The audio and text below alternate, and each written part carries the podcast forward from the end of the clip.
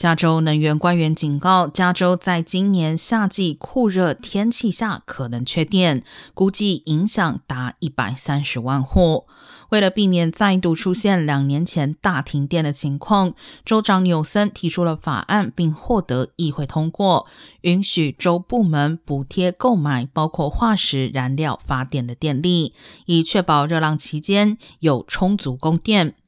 加州每日所用的电力大部分来自再生能源，但太阳下山后没有足够太阳能储备。对于此项措施，环保团体批评允许续用老化天然气发电厂和柴油后备发电机，与加州更广泛的减排气候目标背道而驰。